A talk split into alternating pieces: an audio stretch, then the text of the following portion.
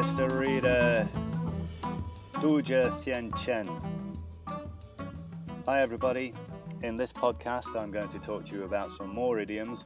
Uh, this time, uh, more in line with my own personal interest of music. We have a lot of expressions in English which are related to music. Here's one for you It's going for a song.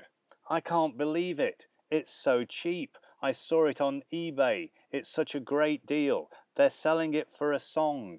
It means they're selling something at a very cheap price. Next one. That's music to my ears, that is. The boss is going to double my pay. That's music to my ears. Well, we can all dream, can't we? The next one. If somebody has to face the music, then they have to deal with something they've done in the past, uh, deal with the consequences of something they've done in the past, and face some of those people that they've maybe done bad things to. So, uh, right, so now he's going to have to um, face the music. He got caught and he's going to have to face the music. And when he does that, he might well change his tune.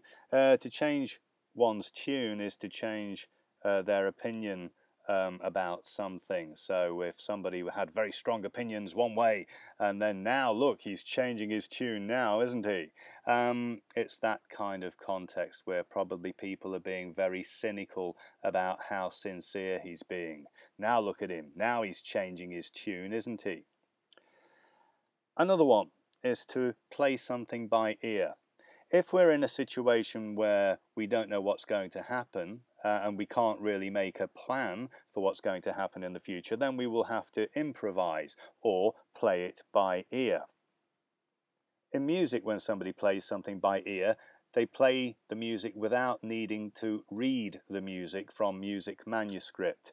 And uh, a lot of jazz musicians do this, so that's where the expression comes from. It's where we are improvising in a situation where we were unable to make a plan for it.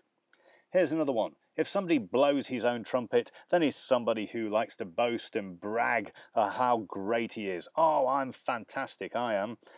Um, if somebody's calling the tune, that's probably the boss. Hey, you listen to me. I'm calling the tune around here. Thank you very much. And finally, to strike a chord. If something strikes a chord with somebody, it appeals to their emotions, it invites them to sympathize in some kind of way. So, for example, if a politician talks about um, uh, giving women more equal opportunities at work or closing the gender pay gap, then that might appeal to a lot of women voters. That might strike a chord with a lot of female voters.